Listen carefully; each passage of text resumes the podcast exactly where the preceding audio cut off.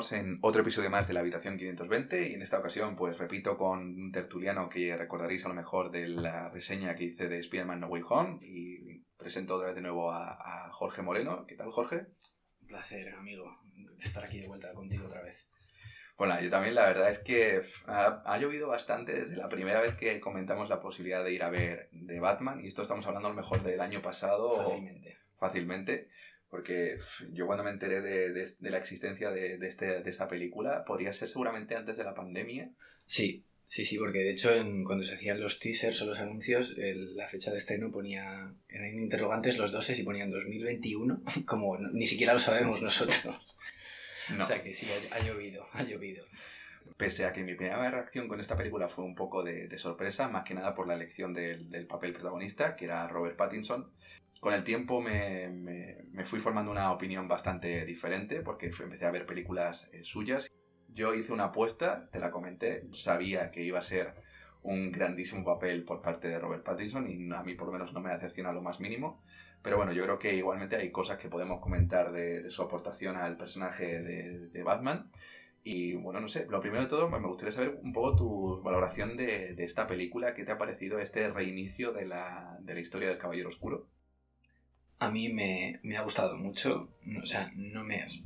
Iba nervioso porque soy muy, soy muy fan y bueno, se nos nubla un poco el juicio. Esto ya pasó con el episodio 9 de Star Wars, que, que no sé qué, extrajimos conclusiones precipitadas de la película, nada más salir del cine, pero en este caso no, no ha sido así. Hace ya una semana que fuimos a verla y, y desde luego perdura muy positivamente en nuestra memoria y siendo muy, muy rupturista con lo que hemos visto anteriormente en, las adaptaciones eh, cinematográficas. Eh, porque, bueno, que si es un Batman emo, que si es muy oscuro, que si es si ahonda un poco incluso en las enfermedades mentales o de un psicópata, que alguien que es esclavo de una obsesión, que es lo que le pasa a este, a este Batman, a este Bruce Wayne, que se disocian en uno solo. Choca porque rompe con esos elementos del Bruce Wayne playboy multimillonario que incluso disfruta siendo Batman. Este no. Este sigue atormentado a pesar de ponerse la máscara y la capa y, y está aprendiendo. Se equivoca mucho durante la película. Hay cosas a medio hacer. Y, y a pesar de, de, haber emprendido este, este viaje, esta empresa de, de salvar a Gotham, eh, sigue perdido y lo va descubriendo poco a poco y hasta que al final pues extrae en claro que es que es para lo que está destinado a ser con, con, la ciudad de Gotham. Así que la verdad es que, a pesar, el tono es, insisto, es muy distinto al anterior, es más oscuro desde un punto de vista más eh, psicológico, personal. No es una gran. No es lo que. No, está, no estamos acostumbrados eh, con el tratamiento de la epicidad de las anteriores películas. Volvemos al, un poco al, a esas historias de detectives inicialmente que conocíamos de los cómics, es cine, es cine negro. Es cine negro totalmente. Totalmente. Y además una de las comparaciones que más se le ha hecho a la película es... De hecho, sí, es Seven, por ejemplo. Es una de las películas con las que más se le ha comparado con el, a la hora de tratar todo el tema de, de, de historia de novela negra, porque todo sucede... Recuerda mucho, recuerda mucho, es verdad. Y además todo sucede orientado... La película estaba centrada exclusivamente en un caso de, de asesinato, que empieza con el asesinato del, y el cómo esa investigación pues va destapando ciertos trapos sucios, va sacando mucha mierda de la, todo lo que es la parte de la corrupción de la propia ciudad y ese tema creo que bebe bastante de ahí. Pero sí. a ti, por ejemplo, el, el, perder esa epicidad, ese concepto de héroe de, de, acción en pos de una visión un poco más, como tú has dicho, detectivesca o policíaca, sí. más policíaca, ¿tú crees que eso le suma o le resta? Yo creo que, bueno, o sea, para los que hemos, que en su momento quedamos prendados hasta el punto de que Batman es lo que nos ha dicho Nolan, eh, podemos estar un poco confundidos, pero no. O sea, suma y enriquece todavía más, volviendo a los orígenes de lo que es el, personaje y lo que es el, pues un poco el sentido de, de C Comics. O sea que no, no, no. Yo creo que, que abre un abanico nuevo para bien, con un tono que a, a los quizás los que no están fa tan familiarizados con el origen y, y, con el cosmos del personaje que es DC, pues les puede sorprender, pero, yo creo que no. Yo creo que para los que lo hemos seguido un poquito más, eh, vamos, es para estar muy satisfechos. O sea que suma, suma por completo. Totalmente. Y además eh, la película arranca de una forma espectacular porque tiene para mí dos inicios. O sea, dos formas de introducir la historia. La primera es con el asesinato del principio, que todo es con a través de las lentes del asesino estás viendo a su víctima durante un plano que son, creo que son cinco minutos. Justo después del asesinato tenemos una narración en off del propio protagonista, de Robert Pattinson, acá Bruce Wayne, que me recordaba un poco a esa narración de, de Rorschach en, la, en el Watchmen de, Zack Snyder. Empieza muy fuerte. O sea, rápidamente eh, ayuda a conectar al espectador y dice, oye, este Batman es nuevo, os lo presento de una manera totalmente distinta estéticamente y psicológicamente, que es un, es un hombre enfermo, es un hombre que está, en, está enganchado a, ser Batman y, bueno, en esa narración en off eh, reflexiona un poco sobre lo que está siendo, lo que lleva siendo sus dos años, que lleva dos años, ojo, eh, como, como vigilante nocturno de la ciudad. reconoce su, su, fracaso, o al menos su ineficiencia hasta el momento. Los índices de criminalidad han aumentado desde que estoy siendo, pero luego además le vemos que su primera aparición es en, contra un. No, sé, no recuerdo qué banda era. Era una banda que van como disfrazados, van como pintados de, de payaso. De payaso. Y, los asal y les, les, asalta en, en, el metro. Sí, en el metro. Bueno, pero que son unos maleantes de, de poca monta, porque luego no tienen ningún tipo de trascendencia. Bueno, es una, es una ciudad que está, está sumida en el caos, en la criminalidad, en la corrupción, en las drogas, y bueno, hay todo tipo de bandas, ¿no? Pero que, o sea, son gente irrelevante. Es decir, se deja, o sea, Batman se deja llevar por. Eh, bueno, le, vemos peleando con matones de, poca monta y que luego evidentemente ya se pone a, colaborar con Gordon en el caso que es el, hilo conductor y todas las pistas que va dejando, pero ahí es donde vemos que este hombre se, deja llevar por la rabia, no es, un, no es un centinela de una moral determinada y de un sentido de la justicia que es lo que ha sido Batman, al menos no por ahora, aunque luego el personaje va evolucionando hasta el final. Pelea de una manera eh, rabiosa, no se contiene, recibe golpes, que es una, cosa yo creo que distintiva con otros. Es, sí, es distintiva el hecho de que durante toda la película estás viendo recibir balazos a, bocajarro. A, bocajarro. que lo piensan y dices, vale, o sea, el traje, este detalle que siempre se ha comentado con respecto a, Robert, Robert Pattinson, que si el traje parece demasiado cosplay, y dices, es un traje militar que está pensado para un tío que lo único que quiere es liarse a hostias y me da igual si me como un balazo en, el camino. De hecho, yo creo que el efecto más usado en, a nivel de efectos especiales en la película es el destello de las balas rebotando en el traje. sí, Es casi lo más que ves a lo largo de la película. Pero sí, o sea, se ve ese, ese es una tendencia como suicida todo, constantemente en la película, lo de lanzarse de, de frente. Sí, es, por eso insisto que es un hombre prácticamente enfermo, porque o sea, tiene una clara tendencia autodestructiva. O sea, luego tiene o sea, buenas maneras para salir de ellas, pero se equivoca, se mete en muchos golpes. Él se presenta a sí mismo de una manera fantástica. Luego, esta confesión de que tiene un diario en el que anota un poco cómo, bueno, pues sus vivencias de, noche, ¿no? Como vigilante nocturno. Y, se ve claro, o sea, muchas veces él dice, bueno, es que no recuerdo ni lo que ha pasado la noche anterior, no sé ni lo que he hecho, estoy inmerso en un bucle del que, en una espiral de la que no sé salir, pero que se repite una y otra vez y de la que estoy estoy preso de mí mismo.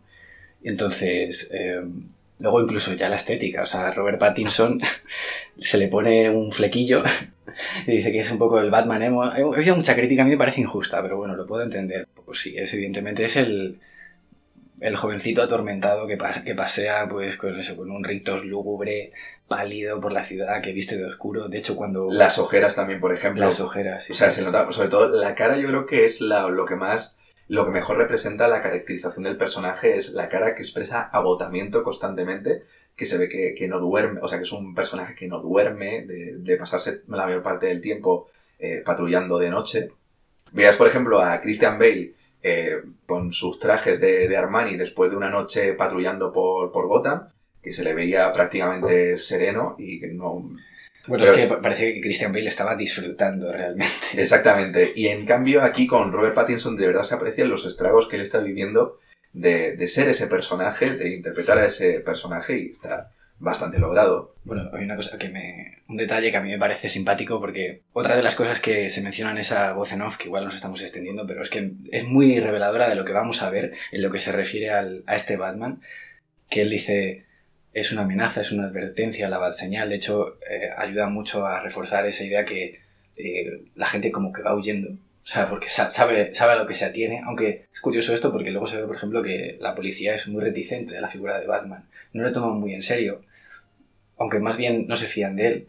Y otra de las cosas que, que, se, que se dicen aquí es que él está siempre entre las, las sombras, en la oscuridad, pero dice, bueno, es que yo soy la oscuridad que eso es, es, muy revelador y es importante. Y luego ya el, detalle simpático es cuando después de su primera noche eh, dando vueltas, eh, cuando vuelve a la, bueno, voy a decir la mansión Wayne, a la torre Wayne, eh, pues viste de oscuro y la luz le molesta, se pone gafas. Se pone gafas para, para estar en casa, eso también me, me llamó muchísimo la atención.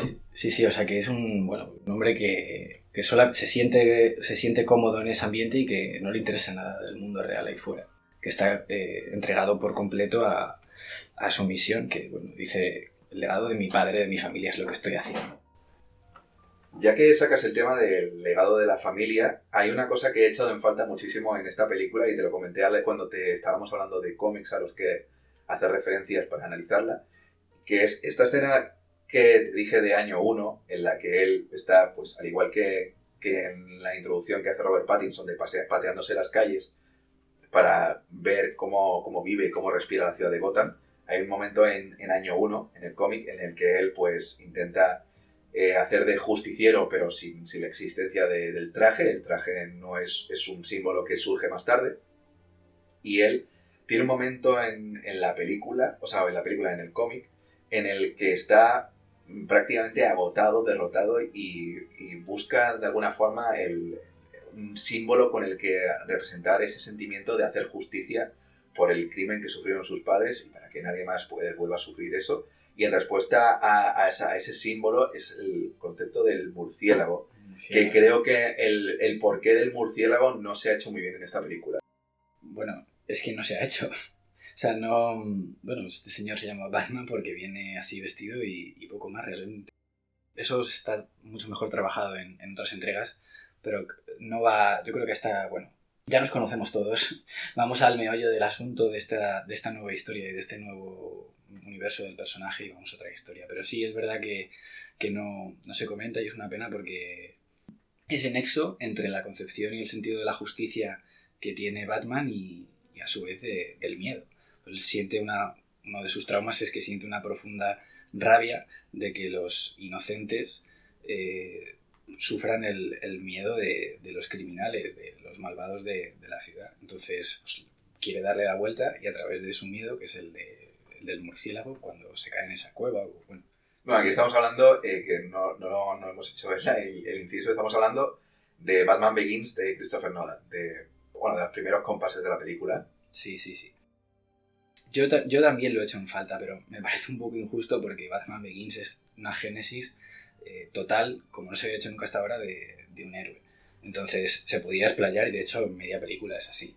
Aquí pues, pues no, se prescinde de ello y pues nos, lo encontramos ya eh, reventando a criminales en el metro y luego ya pues yendo a la escena del crimen a, a colaborar con, con, la policía. Aquí hago una pausa porque nos estamos centrando mucho en hablar del personaje y me gustaría que pasáramos un poco a hablar de la parte de la, lo que es el desarrollo de la trama lo que hemos comentado, la película se desarrolla, al igual que en Seven, es una investigación de un caso de un asesino en serie, que el asesino en serie pues va dejándole pistas al protagonista, que en este caso es Batman, para que le intente detener o para que darle un indicio de cuál va a ser su, su próxima víctima. Es un juego de mentes, que también se hacía muy bien en, en los cómics. Ahí yo digo que la, el tema de la investigación está muy bien llevado, lo que pasa es que empieza demasiado en, en, improvisación. Él va siguiendo las pistas, pero no, no, recaba, o sea, no recaba toda esa información, va improvisando sobre la marcha y no es hasta que ve que el, que el caso le está superando, no es cuando empieza a poner toda la información en conjunto de por qué está pasando esto, por qué eh, Riddler, el villano, está matando a toda esta gente, cuál es la trama o cuál es el complot que intenta destapar con todos estos asesinatos. Creo en ese sentido, en la parte de, de película policíaca, si intentas que los tiros vayan por ahí, te falta un poco perfilar ese, ese punto. Y no sé ahí si estás más o menos de acuerdo. Bueno, mmm, puede ser, pero bueno, quizá el motivo por el que se empieza a interesar de verdad en, en ese caso es eh, que ve al, niño, al, hijo del alcalde, eh, pues se siente muy identificado y de hecho cuando, cuando lo ve, cuando se está yendo de la escena del crimen, cuando ha tenido esta pequeña discusión, es otro de, los detalles de la, de la, película en los que, bueno, que esto lo veremos, en los que se sigue, nos sigue recordando visualmente que es una herida que, que sigue sin cerrarse, por supuesto. Y ese, quizá, yo por lo menos sí lo noté así, que, que pasa de, la presentación con los rateros, con la banda de, del, metro, al caso por, por, lo que le pasa un poco con, con este niño. Y bueno, porque a su vez eh, esto ya nos lo pone rápidamente y de frente, no hay ningún tipo de contexto detrás, eh, que tiene buena sintonía con, con, Gordon, y Gordon confía en él. Con el Gordon de Jeffrey Wright, que ya que sacas el tema, se tiene que decir, todas las críticas que ha habido con respecto a la racialización de, la película me parecen totalmente absurdas, porque desde el primer momento en que leí que iba a ser Jeffrey Wright quien iba a hacer de, Gordon, sabía que iba a ser un grandísimo actor y me habría parecido bien por parte de, cualquier personaje. O sea, yo entiendo que ahora las barreras raciales en torno a, las adaptaciones se han roto por completo y creo que es algo que nunca ni resta ni suma. En todo, en todo caso, lo que, lo que aporta o deja de aportar es el trabajo que al final acaba haciendo el actor. Y aquí digo que Jeffrey Wright, al igual que Zoe Kravitz, han hecho un grandísimo trabajo a la hora de ponerse los zapatos de tanto de James Gordon como de Selina Kyle o Catwoman. Pero también con esta escena de introducción en la que Gordon le pasea a, a Batman por, el, por la escena del crimen, que es el único aliado que tiene en, en, su lucha criminal, porque es el que le deja entrar en, en la escena del crimen, es el que le va comentando los detalles del caso y luego cuando le, le enseña el sobre con, eh, con el para Batman, donde están los detalles de su próximo asesinato. Con el acertijo. Con el acertijo. Aquí es donde ves una dupla de criminal muy interesante que me vuelvo otra vez a, a Seven, pero me recuerda un poco a la, la sintonía que tenían eh, Morgan Freeman y Brad Pitt en, en, la película, con esto de compañeros eh, resolviendo crímenes. De hecho, es una relación que es tanto profesional como personal y es algo similar lo que vemos con, con estos dos. Sí, bueno, no es tan, tan policíaca en la relación entre agentes que colaboran en un caso, sí recuerda, pero a lo que sí recuerda desde luego es a, al, al, equipo, al tándem que forman en, en los cómics, sin ninguna duda. Esto en otras entregas pues lo trataba de manera más velada, era casi, bueno, es la escena del crimen, tal, tú haz tu trabajo por tu parte, por la policía, tus investigaciones, yo te facilito tu, investigación y luego pues me voy a soltar por los tejados y hacer secuencias de acción increíbles, que están muy bien, pero aquí es, el, es mucho más eh, fidedigno con lo que hemos conocido, la relación de, de, Gordon y de Batman en los cómics, que sí, las críticas eh, para el tema de la racialización de esta película son injustas, pero es que en esta película es que se, todos ellos, todos estos actores en, el, en, la memoria colectiva eran blancos y que, bueno, son negros, es que lo, lo, hacen de una manera tan aséptica y tan centrada en el alma del personaje que es que es, que es una tontería criticarlo. Yo creo que el tema de la investigación está muy bien llevado. Eh, había veces en las que yo me perdía. Creo que entiendes lo que quiero decir. Sí, sí, sí, sí. Es que esta parte es un poco complicada porque ocurren, bueno, o sea, la trama ocurren muchísimas cosas. O sea, la, la trama se ramifica. Ese es el problema, que nosotros ahora mismo explicarle a, a, a, con spoilers encima a la gente la importancia de, del caso, el por qué está bien llevado o por qué bebe tanto de, del cine de policías, pero no sé. Sí, es cierto que esta parte, que es eh, sumamente detectivesca, aquí es donde nuestra crítica del segundo acto que se viene ligeramente abajo por lo fuerte que, empieza narrativamente, musical y visualmente la película, cuando empieza ya un poco ese trabajo de campo eh, policíaco y de investigación, que ocurren muchas cosas, tienes que... Hay un devenir de, nombres que se, mencionan rápidamente y cuesta un poco seguir el hilo. Y es cierto que desde un punto de vista de la investigación, que es muy entretenido, el ritmo se resiente. Es muy interesante, no hay, no hay huecos, no hay vacíos de guion en la trama ni nada por el estilo, pero sí es cierto que, bueno, mirando de retrospectiva cómo es el, inicio y la presentación de la película y de, Gotham, pues cuesta un poco más. Ahí es cuando, por ejemplo, aparece Selina Kyle con Zoe Kravitz. Perdón si hacemos algún pequeño baile en la trama, pero es que suceden muchas cosas en esta parte.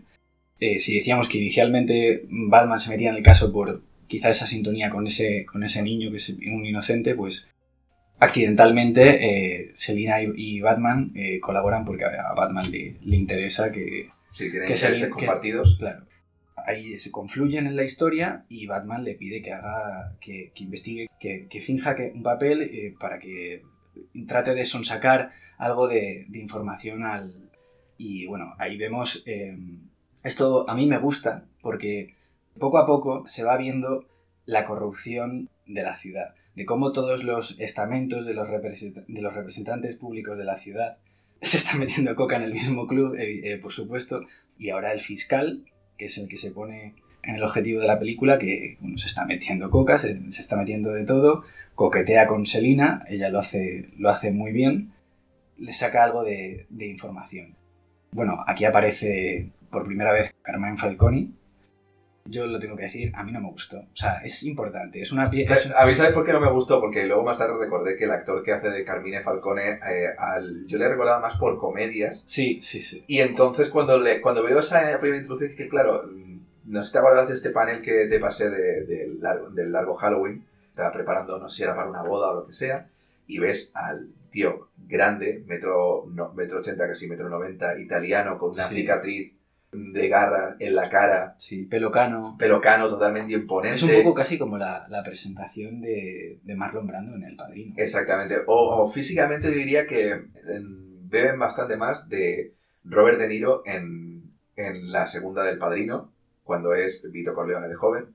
Pero a mí tampoco me gustó. De hecho, la película te lo intenta vender como el gran villano a competir con Riddler y el problema es que no, no llega a impactar de la misma manera, porque claro, Riddler es como el loco encantador, el loco carismático.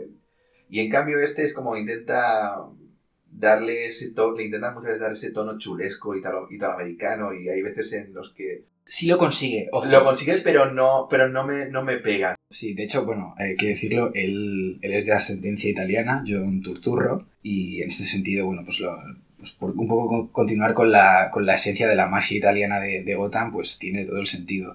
Pero sí es cierto que a mí no me convenció, pues, por la impronta, el recuerdo sentimental que tengo de Carmine Falcone. Tom Wilkinson, que es el Carmine Falcone que conocíamos de Nolan, pues de italiano no tiene nada, pero sí es cierto que tiene una sensación de respeto mayor. Y ojo, que él el respeto lo demuestra. Pero realmente el, esa vena un poco socarrona italiana que lo cuadra no es el Falcone al que estamos acostumbrados. El Falcone al que estamos acostumbrados infunde temor por el poder que tiene y por un respeto criminal que se ha ido ganando poco y además es un tío muy muy serio. Sí exacto y es muy bueno hay cierta economía del, lenguaje y con sus gestos en el Falcone que hemos conocido. Tampoco estamos diciendo que este sea un histrión no pero es que cuando le ves, por ejemplo, es que la, escena, en la que es el funeral del alcalde. Ah, sí, cuando coinciden en el. Que, que la primera vez que se cruzan eh, Batman, Bruce Wayne con, con Falcone, es un cruce de miradas y empieza esta coña del juramento hipocrático, porque le cuenta, entré un día en tu casa, tu padre me... Me, me, operó en la mesa. De me operó en la vida y me salvó la vida. Ese detalle me gustó, que una, una, una pequeña historia del pasado de, de, los cómics. Y intentaba un poco como cargarse la idea que tenía eh, Bruce de, su padre. Le intenta como meter en la cabeza, en plan, tu padre me salvó la vida porque más tarde seguramente me querría algo de mí. Todo el mundo siempre quiere algo de mí. Es lo que... Por eso por lo que se se cruzan miraditas en plan de tú y yo te convendría que fuéramos amigos. Y al final, tío, no solamente le rebate en plan de, no, ¿por qué crees que tu padre me ayudó? Y le suelta por el juramento hipocrático. Y de repente es como, como si fuera el, un, risas enlatadas de una sitcom, de repente se pone, sí, el juramento hipocrático y ya el remate lo da Colin Farrell como, como el pingüino, que es... Es el alivio cómico eh, y a diferencia de, de, Falcone, porque a Falcone le pedíamos más seriedad y más, pues eso, más, más respeto por parte de sus subalternos y de todo el mundo, es un alivio cómico muy bien construido. Aquí, que la gente se olvide del, del pingüino de, de Danny DeVito. Este pingüino de es un, un, verdadero peón y un hombre fuerte de la, de la mafia clásica y está muy, muy bien representado. Y además, eh, luego con la cara con alguna cicatriz y luego una caracterización espectacular, es imposible reconocerle. Yo aluciné. Sí, ves fotos de, de, Colin Farrell en el set de rodaje y luego ves a Colin Farrell en caracterizado del pingüino y dices... ¿Qué es esto? Exactamente, ¿quién eres? O sea, no puede ser él. Totalmente, o sea, es un, trabajo del equipo de maquillaje espectacular. Y este personaje, ese, el hecho de ser un otro engranaje más de la, de la maquinaria mafiosa, pues sí se lo puede permitir. Y además le sienta bien. Es el dueño del club, Eh, cuando Batman entra en el club hecho una furia y se deshace de, de los seguratas, les llama la atención. Luego cuando él le coge de la pechera a Batman para amenazarlo y son sacar la información, se permite en un momento de tensión con alguien que es, intimida mucho eh, hacer pequeñas bromas que, de verdad le sientan muy bien a la película. Y aunque es cierto que no, no es un villano como tal, a mí me gusta porque, o sea, siendo pues, un personaje de, ficción, es totalmente coherente con lo que podemos conocer de, de la mafia, qué sé yo, de, por ejemplo, no sé, Tesio. Ahora mismo no se me viene a la mente alguien que tuviera un club del, del padrino, quizá de Godfellas, pero sí, y de hecho tiene otros momentos posteriores, una de las mejores escenas de, de la película, que es en la persecución del, del coche. Todavía tengo los pelos de gallina cada vez que recuerdo ese momento en el que desaparece durante un momento y cuando el pingüino se da cuenta empieza a escuchar un rugido de fondo. Y el coche imponía respeto solamente con el sonido. Totalmente. Y luego es un coche. eh, bueno, es que es un coche, o sea, nos da sensación de Batmóvil, que es un, algo que cada uno en su cabeza tiene. a- Hay que decir que ha habido varios Bat- Batmóviles, ¿vale? No solo en, a nivel cinematográfico, sino en el cómic, ¿vale? O sea, no es una. No hay una visión monolítica respecto al- a lo que es el automóvil de Batman. Pero este es un coche, parece incluso por algún momento incluso un rally de carreras, que está a medio hacer, que se le ve incluso alguna parte de- del, mo- del motor, Hmm. y que tiene, pues yo lo siento, no entiendo de motor, que me perdone la gente que nos escucha, un tubo de escape descomunal, que es para hacer como en los videojuegos, ¿no? Sí, es, un una especie como de reactor. Sí, que es como el nitroso en la Fórmula 1 el DRS, ¿no? Que te permite ir más rápido en según qué, qué rectas de- del circuito. Pues a, a esto igual. Y es cierto que, se inspiraba muchísima potencia y era intimidante. Y ahí es cuando, eh, que no lo hemos mencionado, ese juego con, con, la, con la banda sonora, que es fantástica. O sea, un aplauso para Michael Giacchino, porque, el, o sea, el, insistimos, el tono de la película, que es eh, sorprendente con todo lo anterior, recuerda en parte al, al tema original del Batman del 89. Iba a decirte justo lo mismo porque de hecho es incluso el acompañamiento instrumental es casi todo instrumentos de viento Sí, sí, sí. para darle un tono más como ominioso. Es que la introducción de la película solamente con el tema principal que va aumentando el volumen constantemente mientras hace esta narración de él eh, hablando sobre la ciudad de Gotham y mientras tanto eh, va subiendo la música es, es espectacular. Tampoco tiene muchos temas la película porque en algunas secuencias se reutiliza, pero en este caso durante la persecución es eh, la armonía que hace con el sonido de los coches, del, del choque del metal es totalmente preciosa. Sí, hay que decir que, esto peca un poco la... A ver, los hacen todas las películas, pero en esta que es cierto que hay algún momento de... No hay silencio como tal porque hay, much- hay mucha acción, eh, hay dinamismo, pero en- hay momentos en los que sí se echan falta algo de, música. Pero eh, es cierto que... Y bueno, y peca un poco de este recurso de utilizar la misma melodía, pero cambiando los acordes o instrumento o, con un punteo de guitarra o algo así, ¿no? Pero en este caso, volviendo a esta escena, perdón, eh, esos eh, instrumentos de viento que van aumentando en, en intensidad y en volumen poco a poco, al final lo que, lo que hacen, y esto pasaba un poco también con, con Batman Begins, con el Molossus, que era el tema principal, es un anuncio. Es lo que. Volvemos a lo que, a lo que se decía en la narración en, en off de, de Robert Pattinson. Es un anuncio, es una amenaza, una advertencia de que, oye, estoy llegando. Preparaos, porque estoy viniendo. Y ahí es cuando, bueno, en esa persecución, la que por cierto el pingüino conduce de puta madre, la verdad, muy sorprendido, es- se zafa de camiones, luego ahí se ve la potencia del coche que mm, atraviesa, varios, atraviesa vehículos o camiones, sale dentro de una maraña de fuego que es este momento cómico que le viene muy bien cuando el pingüino se alegra mucho, se empieza a reír a carcajadas, es un momento de risa bastante mafiosa, muy creíble, quiero decir. Y es cuando vuelve a, retumbar y a resonar la música. Porque Sí, yo- como que en en un momento de conducción muy precisa, de repente consigue zafarse a través de una rampa y de repente sale atravesando las llamas El fuego, sí, sí. a que- cámara lenta y, se, y, se, y ves a Colin Farrell al pingüino Este- totalmente flipando con ese momento. Ese, ves el miedo. Me encanta, me encanta cómo está filmado porque se ve la o sea, el enfoque de la cámara está en el retrovisor del coche del pingüino.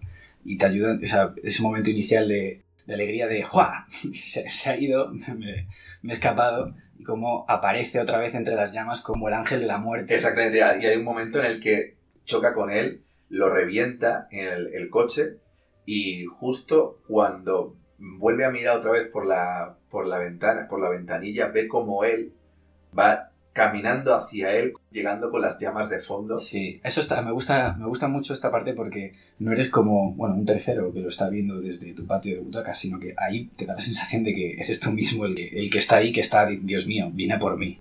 O sea, no sé, no acuerdo si lo que veíamos era también a, la, la, vista en primera persona de él que va... Lo dices por porque la, como es un, es un, fotograma muy bonito por si se ha dado la vuelta, ¿no? No, era, era boca abajo 100% la película, sí, sí.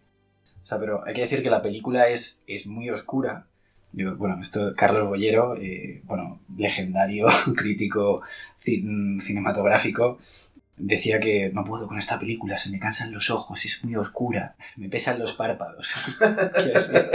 quiero, decir, a ver, la película es oscura, es cierto, e incluso que puede que dé un par de pasitos en lo que se refiere a la gama cromática en oscuridad pero también tiene, pero, pero, tiene tonos muy cálidos también. Claro, claro, y tiene momentos, bueno, el rojo, el rojo que es el tono de este Batman, que era o negro y azul o bueno, históricamente gris. Bueno, es como pero este más tono atardecer, porque de hecho que todas las conversaciones son siempre al caer la noche. Entonces yo creo que un poco intenta hacer referencia a esos últimos colores que se ven cuando el sol se pone, que son como unos naranjas eh, rojizos. Va a hacer una metáfora de lo que pasa al caer la noche. Totalmente. Bueno, dicho todo esto, si te parece hacemos una pequeña pausa y volvemos en unos minutillos.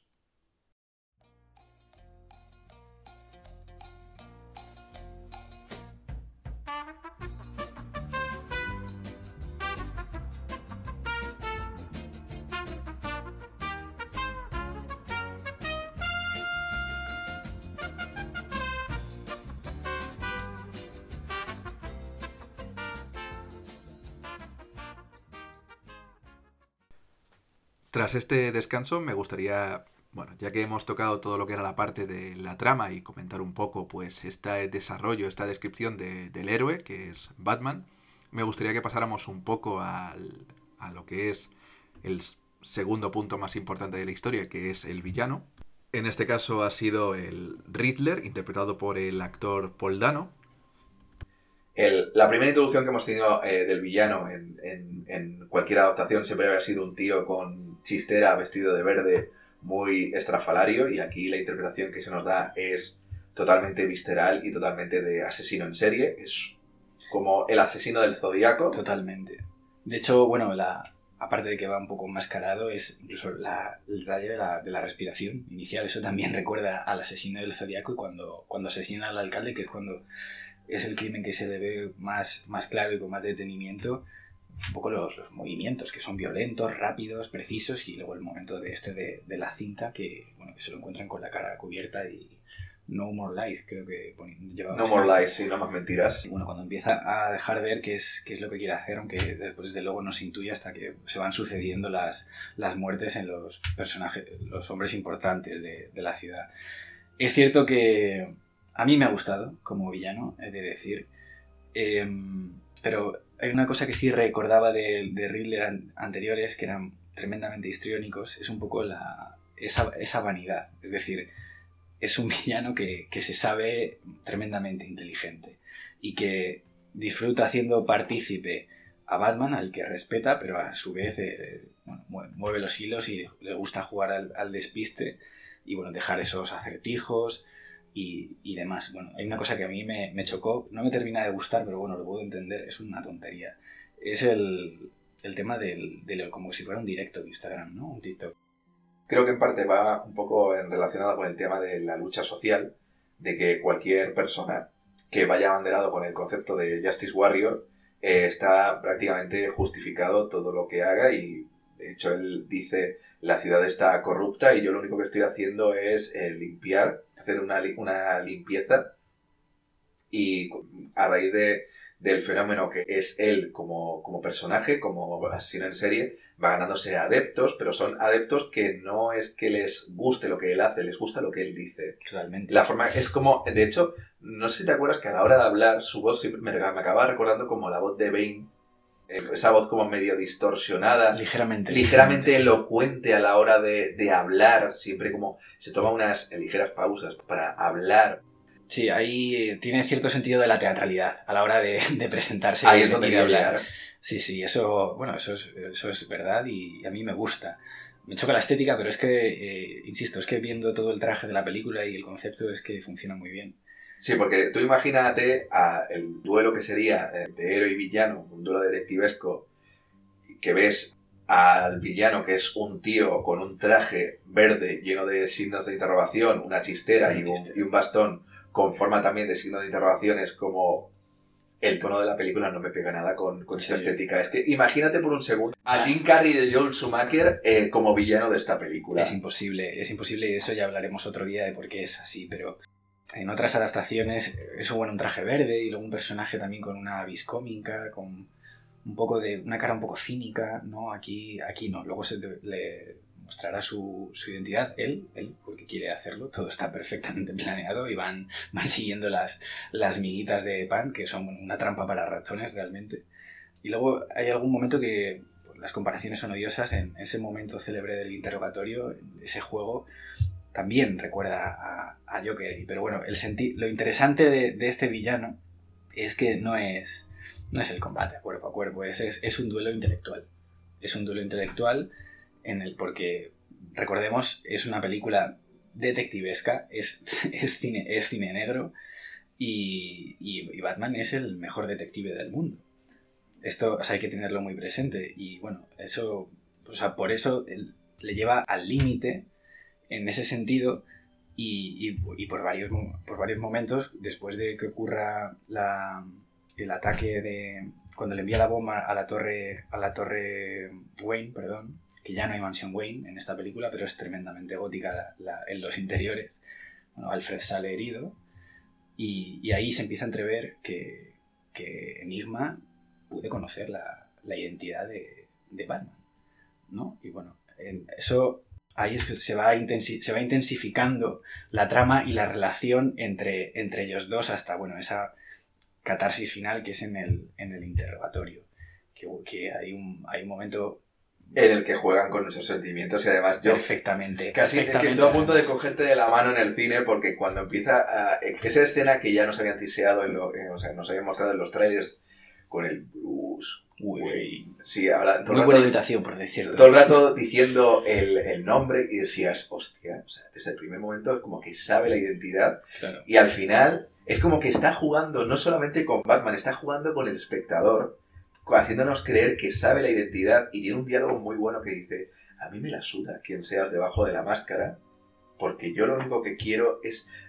Es un momento de, de, de Joker en El Caballero Oscuro, en plan, lo del tú me complementas. El, aquí es llevado un poco parecido a ese punto, en plan de solamente, sé que solamente tú podrías entender mi obra, el trabajo que estoy haciendo. O sea, hemos ido al asesino del zodiaco, pero aquí ahora vamos a entroncar con Kevin Spacey en Seven, que realmente mmm, él aprecia a los inspectores que están siguiendo su caso y, y, no le gusta cuando le tratan como un puto psicópata. Dice, no, no, no, no seáis tan, tan obtusos. O sea, por favor, ved más allá que yo os valoro y dice, ved el, o sea, la totalidad de, de, mi obra. y es La pintura al completo. Eso es. Y, y lo que ha hecho ha sido de, desenmascarar la, la estulticia, la corrupción y la inmoralidad de, de los estamentos de, la ciudad, que es lo que sostiene a, a, una Gotham que no lo hemos dicho, pero que se recupera. Se recupera la ciudad de Gotham, vuelve a ser un personaje más. O sea, es un lugar oscuro, inseguro, no para de llover. no para de llover, todo sucede de noche, eh, bueno, es sucia, es un ambiente asfixiante y en el que, si es cierto, o sea, ojo, Gotham como paisaje pero no Gotham como pueblo. Esto aparece al final de la película, yo, ya, lo, ya lo hablaremos. Pero, por ejemplo, en otras, en la, la primera vez que Gotham se tomó en serio, que fue con Tim Burton, eh, esto se veía como un lugar decadente y sobre todo patético, es decir, donde había grandes brechas sociales, desigualdad, esa corrupción era un poco el caldo de cultivo para que florecieran eh, pues, villanos estrambóticos y, dementes y auténticos peligros para la seguridad ciudadana. Aquí eso no está tan claro, pero estéticamente se recupera y se siente como un personaje más, eh, tanto para, para Batman como bueno, para la policía. Y luego, otro detalle, por lo que decía que a mí no me gustaba esto del TikTok, del directo, o sea, pues las gabardinas, la estética de los policías es, es, muy noir y no, a mí eso no me gustó, personalmente, pero, o sea, por, por el contraste, ¿no? De hecho, luego eso queda un poco raro cuando al principio de la película, eh, por seguir hablando de Gotham, eso, ese, esa vista de, como de la gran manzana, ¿no? De un poco del, de Piccadilly Circus de Londres, pues las paneles y tal, pues es cierto que eso, eso choca. Pero bueno, por lo demás, eh, a mí me, ha gustado mucho esta recuperación de, de, la ciudad como un personaje más, porque es un, un lugar en el que, a ver, Batman es completamente real, no puede existir, pero en un lugar así no se puede llegar a creer que, que aparezcan esta serie de, de personajes eh, tan rimbombantes. Sí, pero también hay el, el tema de un personaje como Batman en la vida real. Aquí creo que Matt Reeves intenta hacer un poco más, y llevar el concepto de Nolan de realismo del personaje, lo intenta llevar un poco más allá. Aquí no es un tío ultramillonario que se puede permitir a un Morgan Freeman superdotado que le haga un equipo militar de la leche, que va, básicamente 30 años avanzado en el futuro. Aquí es un tío que tiene un taller donde va haciendo cosas con las que puede trabajar. Es que hasta incluso los puñeteros lanzagarfios que él utiliza se nota que están hechos a manos. El, el traje se nota que es funcional, que es realista, que es totalmente coherente con lo que él quiere hacer. El, incluso hasta el puñetero logotipo que él utiliza es un cuchillo de combate. Sí, sí, sí. Entonces, al final me llevó a parecer hasta verosímil, incluso el villano en sí, aunque sea un poco teatral en su forma de, actuar, en la forma que tiene de relacionarse con, con él en el interrogatorio. Tiene que ser así, ¿eh? O sea, tiene que ser así. ¿eh? O sea, de hecho me recuerda un poco a, a Mindhunter, que es una serie que está basada en cómo, por ejemplo, el, el, el FBI empieza a desarrollar eh, toda la parte esta de desarrollo de perfiles psicológicos en asesinos en serie y hay un par de, de, de interrogatorios que, son, tal y como lo muestran eh, con, con es un, ves a una persona totalmente calmada que ha, hecho cosas realmente atroces, pero te lo está contando con una tranquilidad y con una naturalidad que a mí por eso me, fascinó tanto en la película, porque me pareció totalmente realista. Es una persona, es un sociópata que no considera que lo que ha hecho está mal, considera que ha hecho justicia. Totalmente. o sea, que está, o sea, que es, es más, que el, pueblo se lo debería de, de agradecer porque les ha, sacado a relucir la, verdad. Exactamente. Y Batman, por ejemplo, es incluso más realista porque es un tío que aunque tenga pasta, es como es una persona con un, con un trastorno de agresividad muy bestia, eh, que para él el traje es simplemente una excusa para poder liarse a hostias con, la gente de manera impune. Sí, a mí esto... Por eso, por eso, por eso voy a la parte del realismo, no solamente en el, el cómo son los personajes, sino cómo están, cómo se muestran, tanto a nivel estético como a nivel personal. Totalmente. Y esto que dices de, bueno, de la máscara como excusa me gusta porque se ha tratado de maneras distintas. Nolan lo hace muy bien, pero aquí, o sea, aquí eh, básicamente la máscara, la capa, no es que sea la excusa, es que un poco sí, es, es el medio que se da la paradoja en la que la máscara permite al hombre eh, liberar eh, su verdadero ser. Porque creo que lo hemos dicho antes, es que hay muy poco Bruce Wayne en esta película. Y dice, bueno, es que, es que está muerto, o sea, es que no... Pero en este caso es como estoy tan obsesionado con, con, mi, con mi trama, con mi, con mi causa justiciera, que no me permito ni salirme del papel de, de amargado, incluso cuando estoy eh, fuera del traje. Claro, es que eso es una de las cosas que a mí me, me gustaba de esto de Batman, ahora que volvemos un poco, es porque hemos visto a un Batman que, bueno, en fin, es Batman y ya está. O sea, Lidia, o sea, le pasó algo en el pasado, lo tiene interiorizado, es un hombre hermético, muy, muy escéptico, muy escéptico. Y, bueno, lo va llevando, eso es el Batman un poco de los 90, y luego es el, Batman de Nolan, en el que hasta que no, o sea, que hace el viaje de Bruce Wayne y que al final muere Bruce Wayne para ser Batman indefinidamente. El que sabe, no, no es capaz de seguir hacia adelante en su vida hasta que no comprende eh, cuál es su, su, destino. Aquí no, aquí es algo, eh, pues oye, dice, mira, me he puesto la capa del antifaz, porque, o sea, defender a, los inocentes de, de, los poderosos y de los hombres que, que asustan a, los débiles, mmm, vaya, llevo dos años y es insuficiente. O sea, bueno, no, no, lo que decíamos, no he logrado nada, sigo sintiendo la misma rabia, la misma ira. Luego este juego de Soy la venganza, ¿no? De hecho, con, con Soul Kravitz hay este tonteo que, por cierto, Como que le llama le, venganza. Le, le, yo creo que también es un poco la, el, la típica carta de presentación porque cuando... En la escena esta que comentábamos del principio de la película, que él asalta a un grupo de maleantes y cuando le, y a uno le, le casca un guantazo que lo deja en el sitio, le dicen, pero tú quién eres? Y dices, venganza. Sí. Y yo creo que ya es como es como, su- como es su tarjeta de presentación, casi nadie le llama Batman, Sí. todo el mundo le llama venganza. Un detalle de esta, de esta escena, de- del inicio, y es que inicialmente estaba concebida para decir soy la venganza y, y ponerse a repartir hostias. Y creo que fue Pattinson el que dijo, oye, ¿por qué no le damos la vuelta para que cause más impresión? Que es, empieza a sacudir al, a este de la banda y de cuando termina de reventarlo, que se ve que, si no le ha matado poco le falta porque suena como cráneo roto. Dice eh, arrodillado mientras cae la lluvia con un silencio tremendo porque está todo el mundo acojonado. Dice, soy la venganza. Es realmente impresionante. O sea, que, que no es porque, por ejemplo, la forma de combatir de los otros Batman era como disuasoria, ¿no? Era defensiva. Evidentemente voy a hacerte daño, pero esta no. Esta es, voy a hacerte daño, o sea, te detesto, eres el mal, quiero, quiero erradicarte sobre la faz de la tierra y no, tengo, no pienso tener piedad contra ti. Y de ahí esa, esa constante de, de la venganza que luego al final se empieza un poco relajando porque Zoe Kravitz cuando que tienen, tienen muy buen feeling.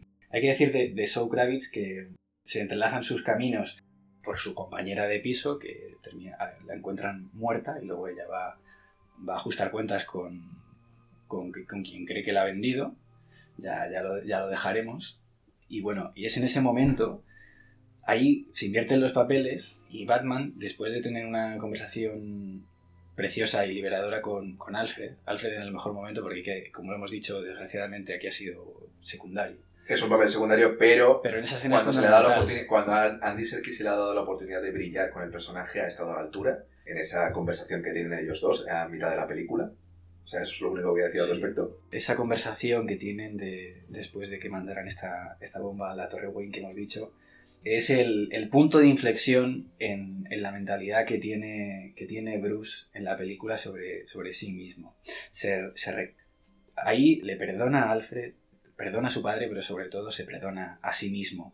Y es lo que le permite avanzar. Y ahí es cuando vuelvo a, a Kravitz, que tiene un momento de, de rabia y de, y de, de furia, porque ha aparecido su amiga asesinada y quiere, y quiere que lo pague el responsable. Y quiere justicia, Quiere- pero más justicia con sangre. Quiere justicia, la justicia con sangre, que es venganza, no verdadera, no verdadera justicia.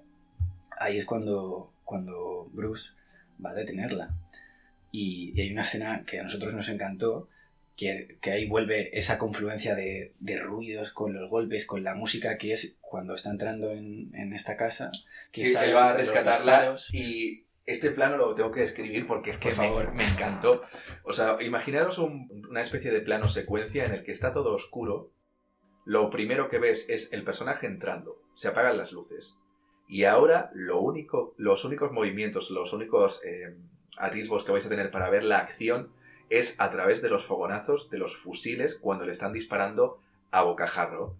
Y es espectacular. O sea, creo que es una de las escenas que más se me han quedado grabadas en la La retina. música retumbando a cada fogonazo. a cada Exactamente. El sonido de las balas rebotando en, en el traje que va mezclándose con el de los puñetazos. Y decía, es que era testosterona pura y dura, pero una testosterona muy bien aderezada con, a nivel visual. Totalmente. Y bueno, ahí a su vez, eh, bueno, logra impedir que Selina cometa un error. Hay unas revelaciones importantes respecto al, bueno, se dicen previamente, pero respecto al pasado de Selina y a este personaje. Perdón, pero ahora queremos ser más enigmáticos. Y, y a su vez eh, con, el de, con el de Bruce. En este momento de la película hay que decir que, que no ha parado de subir. Después de estos impases así un poco más tibios de investigación, aquí la película, el ritmo es ascendente por completo hasta que se terminan deteniendo a, a Ridley. Está tranquilamente en, en una cafetería del lado de su casa y con, con un café que tiene dibujado una interrogación. ¿no? Y es cuando es, dete- cuando Ahí es también, no, no era así como cogían al villano en, en Seven, que el tío se presentaba en la comisaría. Bueno, a ver, ojo, eh, Kevin Spacey se presentaba, pero lleno de sangre. Pero, pero aquí él, o sea, él estaba quieto esperando en, en la cafetería. Y, y luego, bueno, aquí parece que la, la cosa se calma un poco. Ya ingresa en Arkham, bueno, está el interrogatorio que, que lo que hemos mencionado antes, que juega, Matt Reeves juega con nuestros sentimientos por completo y, y muy bien. Y lo que intenta durante toda la película, además de sacar, perdón, de sacar la verdad a la, a la luz, intenta que, que Batman vaya al lado oscuro, intenta ayudarlo a, a seguir en su lucha por, por purgar a la ciudad de Gotham para que vea la farsa por la que, que carcome los cimientos de, de la ciudad y, empezar de nuevo. O sea, no necesariamente insta- instaurar una anarquía, pero desde luego hacer un gran reseteo. Y, como Riddler le aprecia a Batman, pues que esté de su lado. Y ahí, eh, o sea, Batman después del susto de tener que aguantarse que casi revelan su identidad, Sí, ¿te acuerdas el momento en el que empieza a decir Bruce Wayne y ves que Wayne. se le ponen los ojos como platos? Ahí yo también estaba con los ojos como platos porque ya como, ¿what? Sí, sí. Luego, bueno, de hecho, es eh, un detalle que a mí me gustó mucho es, bueno, imagínate cómo te sentirías tú en ese momento, o sea, porque va agachando la cabeza, o sea, está como compungido, escondiéndose de, madre mía, me va, me va a delatar, ¿no? Y, y bueno, no es, no es tal, no es tal, y, y ahí es cuando se siente liberado, porque, uy, no lo sabe, y bueno, dice, no, o sea, sé lo que eres y yo no soy Sí, ahí así". te, lo que digo, en ese momento le, le, le cuenta todo su plan, o le cuenta todo su, su obra y le, dice, le- y le responde con un rotundo, estás como una puta cabra. O sea, cuando ya después se libera de, de- de ese palo, de ese momento tensísimo, eh, Enigma se enfada, se enfada momentáneamente porque no se lo esperaba y de hecho dice, esto no estaba así planeado. Bueno, de hecho previamente ha cantado el Ave María, que no lo hemos mencionado, que es muy gracioso. Y de hecho es un alivio cómico a esa, a esa tensión que no le sienta mal. Yo por lo menos lo agradecí, que estaba muy tenso en ese momento. Y es ya cuando, bueno, cuando es un poco ese momento que recuerda el interrogatorio de- del Joker, ¿no? Empieza a porrear la mampara. ¿Qué has hecho? ¿Qué has hecho? Porque lo que va a ocurrir... Porque hay un pastel al final de la película Porque lo que que- se va a destapar. Porque lo que va a ocurrir es que va a poner a la ciudad de Gotham al al límite. Y es ahí cuando aparecen los, los seguidores que seguían a, a Riddler en su... Estoy diciendo Riddler y Enigma alternativamente, perdón. Aquí somos bilingües, tampoco pasa nada. Y a- cuando aparecen y tienen la misión de asesinar a la nueva alcaldesa. Y bueno, la ciudad se está sumida en el caos en ese momento, logran salvarla y a su vez, eh, bueno, Selina ayuda en ese momento que Selina... He de decir que esta Selina...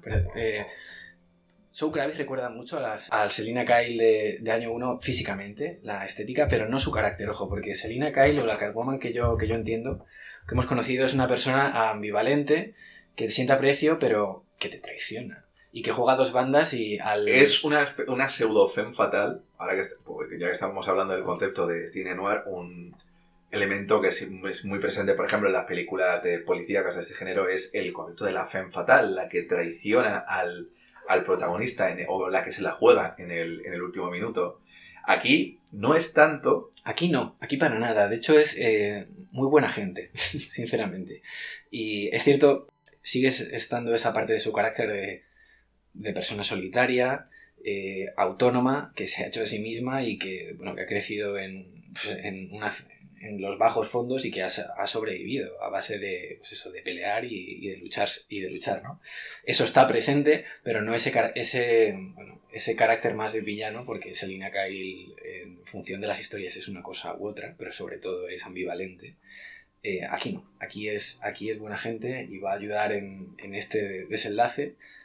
Y hay un momento en el que esto a mí me gusta mucho, que, o sea, que es cuando, cuando Bruce eh, va a intentar salvar a Selina porque está rodeada de, de seguidores de Enigma y bueno, está recibiendo una paliza, se inyecta la adrenalina y tiene otro ataque de, de ira y de, de- y muy muy violento. que casi, de hecho casi mata al- a uno de los agresores. Casi mata al chico, bueno, se acaba de inyectar adrenalina, ¿vale? O sea que eso ayuda, pero tiene un montón de, de furia dentro. Y a mí, esto, a mí este detalle me, me gustó mucho, que Gordon le para.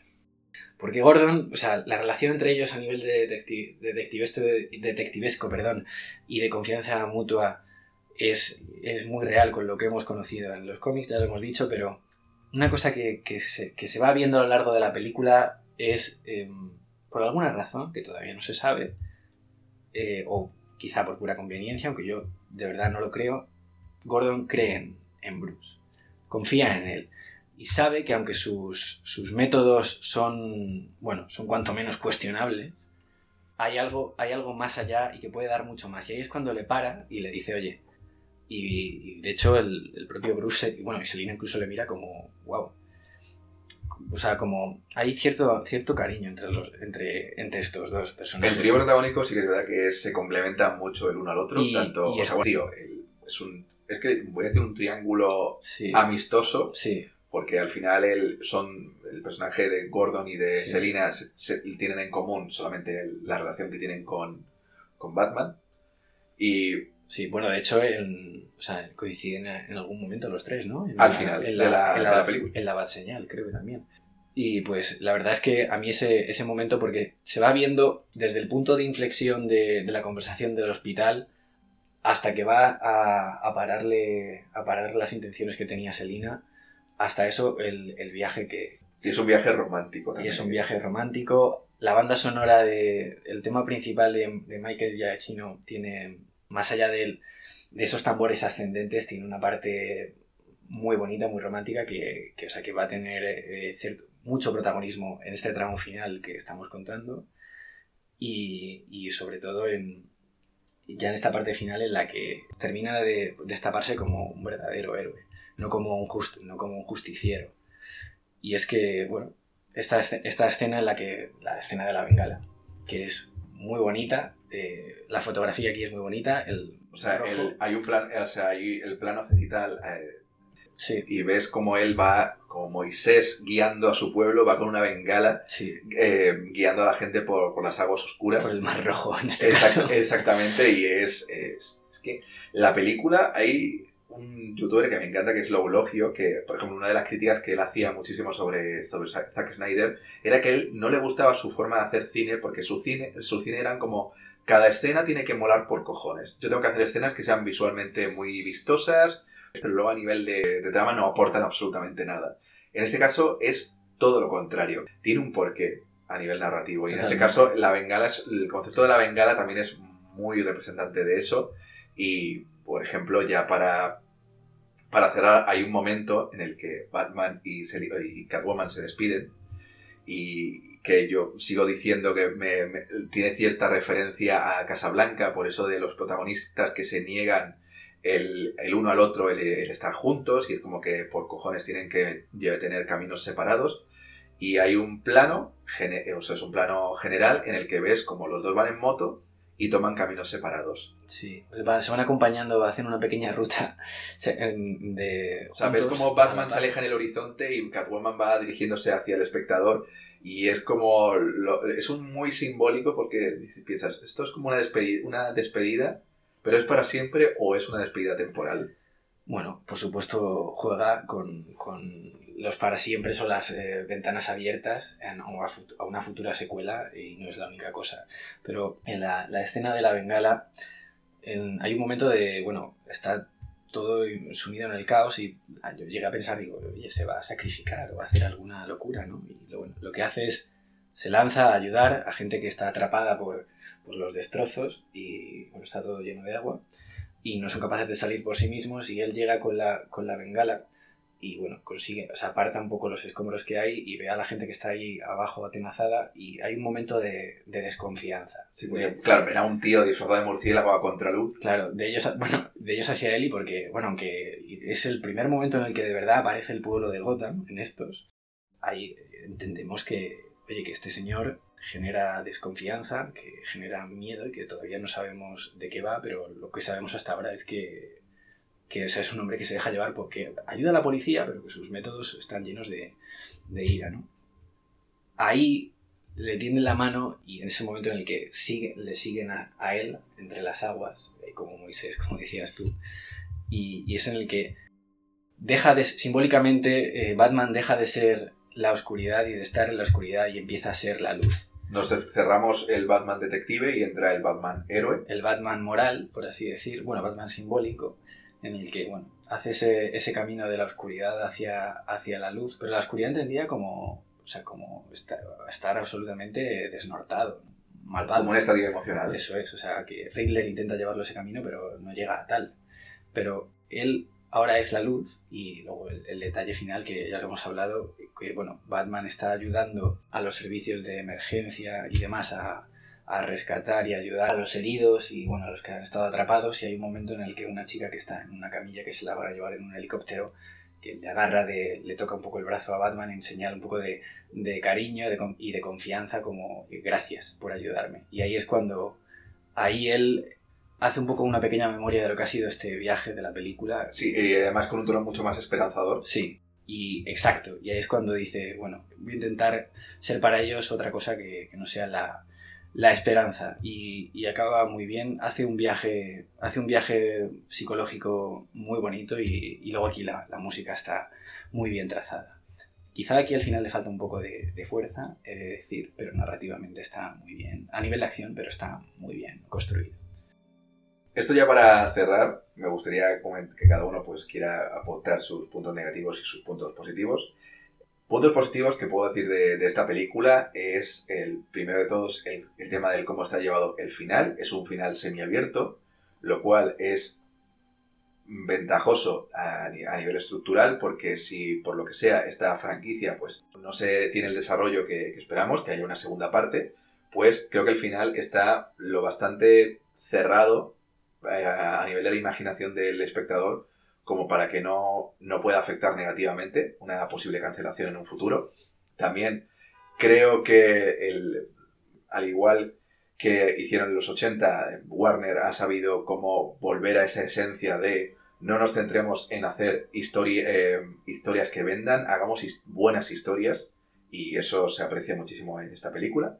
Y punto negativo, pues como fan, como te he dicho, el, creo que el, hecho de, no hacer el, murciélago un elemento que esté relacionado con, la identidad del héroe, el explicar un poco el porqué de, esa simbología que representa para él y por qué él lo usa como una bandera para, esa causa que es la venganza. Y también diría, pues igual que tú, el Carmine Falcone, un villano bastante desaprovechado, pero que cumple desaprovechado, pero sí, cumple el papel que tiene que cumplir para, no, es, la trama. Es, es, importante en la película y, y, tiene todo el sentido del mundo, pero es cierto que la, la elección de... No era la más indicada, sigo diciendo, por ejemplo, si no hubieran elegido a Robert De Niro para, para el papel secundario que le dieron en Joker, a lo mejor en esta película el papel de Carmine Falcone le habría sentado como un guante, al menos es mi opinión. No lo sé, no lo sé, pero la verdad es que no era fácil, no era fácil y bueno, eso, en lo que se refiere a la elección del reparto era lo que quizá nos ha chirriado un poco más. Y ya por último, para cerrar, otro punto positivo, la, la química que tiene el trío protagónico de Jeffrey Wright, Robert Pattinson y Zoe Kravitz creo que es perfecta. O sea, tú ves cualquier entrevista que han tenido ellos dos y se ve una cierta química, un cierto compañerismo que, que se agradece bastante porque sí, o sea, las últimas Catwoman que hemos tenido en la ficción, que han sido Michelle Pfeiffer y Anne Hathaway, pues eran eso, era la, el prototipo como tal de Femme Fatal, de enamoró al protagonista, pero le dio una puñalada trapera. Aquí en este caso es como mucho más romántica, mucho mejor eh, llevada. Creo que no se, no, se, le ha dado el crédito eh, que se merecía para, para, esta película. También porque a lo mejor no tiene el... Volvemos a Anne Hathaway, cuando ella fue elegida Catwoman. O sea, ella tiene una cierta trayectoria a nivel internacional, pero Zoe Kravitz, al igual que Robert Pattinson, es una actriz que a lo mejor se ha enfocado más en hacer una trayectoria más centrada en el cine independiente o en películas mucho más, más serias o, o series, o a lo mejor es que creo que su nicho estaba en la, en la ficción televisiva, pero ahí ya no entraré en detalles porque tendría que investigar un poco el tema. Pero volviendo al punto, si quieres hacer tu, tu valoración final de la película. Yo, bueno, de esto, por lo, en los peros, estoy, estoy muy de acuerdo y, una cosa que no sé si la hemos dicho ya, pero la, la vuelvo a recordar bueno, es un poco esa ligera insatisfacción con el, el uso de la, de la, banda sonora en según qué momentos que es estupenda. Por el, el tono nuevo que, que, le encuentran a al, al, personaje y, al, y, a su mundo particular, pues es cierto que, que, se echa un poco, falta un poquito más. Y ese, bueno, ese momento totalmente detectivesco, que es el segundo, segundo cuarto de la película, por así decir, en el que echa, no sé si un poco más de ritmo o algún momento más de acción, porque, bueno, viniendo tan alto se, se era un pequeño frenazo, ¿no? Pero por lo demás es una, es una película muy bien narrada, en mi opinión redonda, y, y, que desde luego nos ha dejado muy buen sabor de boca. Que la gente no se deje llevar un poco por, por las opiniones, por las comparaciones odiosas con, con el Batman de Nolan, o bueno, comentarios típicos eh, que sí es muy oscura, o que si son sí, o sea, que gags, nosotros, por ejemplo, nos hemos basado mucho en el Batman de Nolan. Esta película tiene eh, su propia identidad y tiene una, suficientes eh, rasgos propios como para que se le pueda tener en cuenta como un referente a la hora de, de, de representar al personaje. Totalmente, y que ha venido a, ampliar todavía más el, universo Batman en lo que se refiere a su, a su perfil psicológico como, como héroe y como hombre, y que era de agradecer y que, y que desde luego que va, va, a perdurar, la verdad. O sea, está funcionando muy bien y de verdad que, que, bueno, si no la han visto, bueno, esto es una reseña con spoilers, ¿no? Pero o sea, si no la habéis visto, tenéis que verla y aparte tenemos que contribuir un poco más a esa taquilla que está arrasando en las últimas dos semanas porque ya llevan, empezaron con un presupuesto de 100 millones y ya han recaudado la friolera de, o sea, 485, así que yo creo que hay que contribuir con, con una entrada de cine, así que aprovechad el Día del Espectador y darle una oportunidad porque además, si os gusta la novela negra, si os gustan las películas de detectives y si os gusta, y si estáis un poco cansados del, del cine de superhéroes comercial, de verdad, que a esta película le tendréis que dar una oportunidad. Pues no, nos dejamos nada, ¿no? Nos dejamos mucho, pero también te digo, el tiempo, el tiempo es oro y hemos usado bastante. Pero nada, agradezco igualmente tu participación en este segundo episodio con el que hemos podido colaborar y seguramente en un futuro saldrán más eh, propuestas en las que podremos hacer algún podcast juntos. Y eso ha sido todo. Muchísimas gracias por acompañarnos a Jorge y a mí en esta reseña de, de Batman de Matt Reeves. Por el momento, me despido hasta nuestro siguiente episodio. Dun dun dun dun dun dun. Because I'm Batman, because I'm Batman, mysterious video, because I'm Batman. Hey, someone's in here. Whoops, sorry. Occupado. I didn't know someone was in here. Don't you knock.